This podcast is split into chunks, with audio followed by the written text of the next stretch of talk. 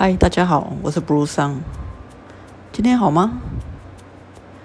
在这个疫情期间，我们总是把自己好好的关在家里，因为在家里就是一个最大最大的对台湾的一个贡献。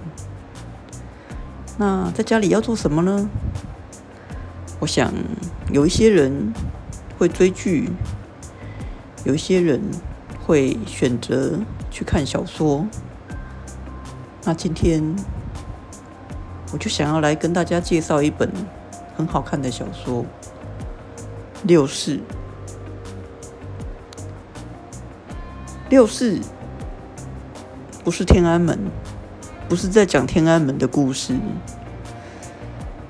它是一本推理小说，故事。发生在昭和六十四年。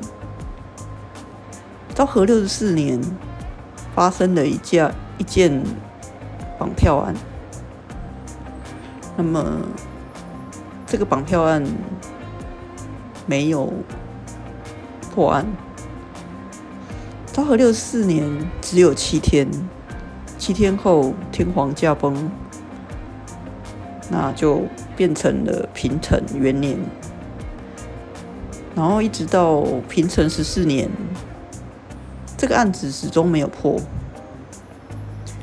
但是呢，在平成十四年的时候呢，却发生了另外一件绑票案，模仿了六四的所有流程的一件绑票案，并且呢，在这个绑票案的过程当中。出现了六四的真凶，怎么样？很有趣吧？故事的一开始，主角他是警察局的一个公关室的室长，那他自己呢，因为自己女儿离家出走，被。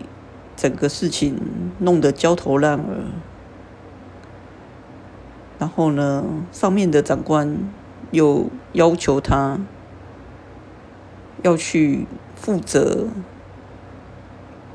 首都长官来巡视的这个事情，那就就在这个过程当中，他必须要去得到这个六四的这个案子，就是刚才提到的。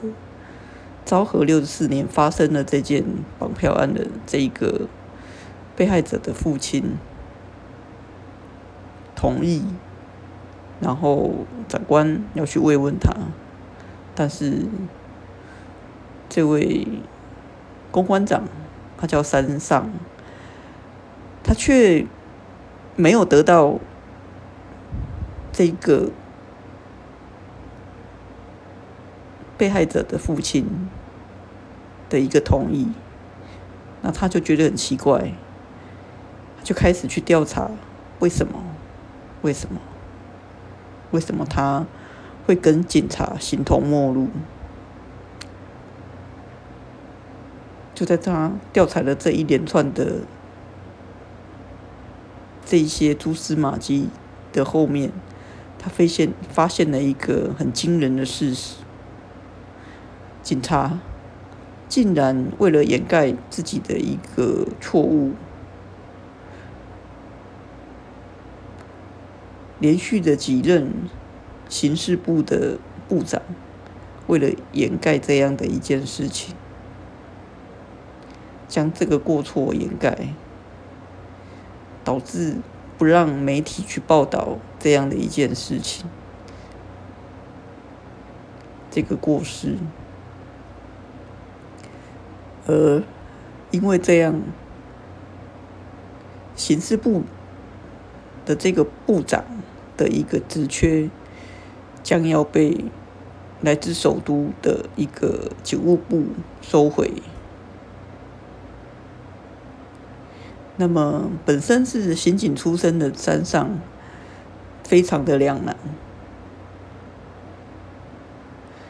他到底是要去揭发？这样的一件事情，然后让整个警察体系崩坏，还是说他要去帮助警务部门，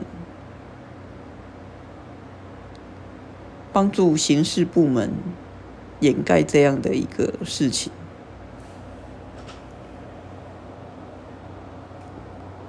这是一本很好看的小说，将近七百页，但是可以让你一口气，特别是在疫情的期间，一口气就可以把它看完，因为故事的情节非常的紧凑。我跟你推荐这一本小说。希望你也会喜欢，在疫情的期间，让我们多看看书。不是不路上，这是不路上的五四三时间，我们下次见。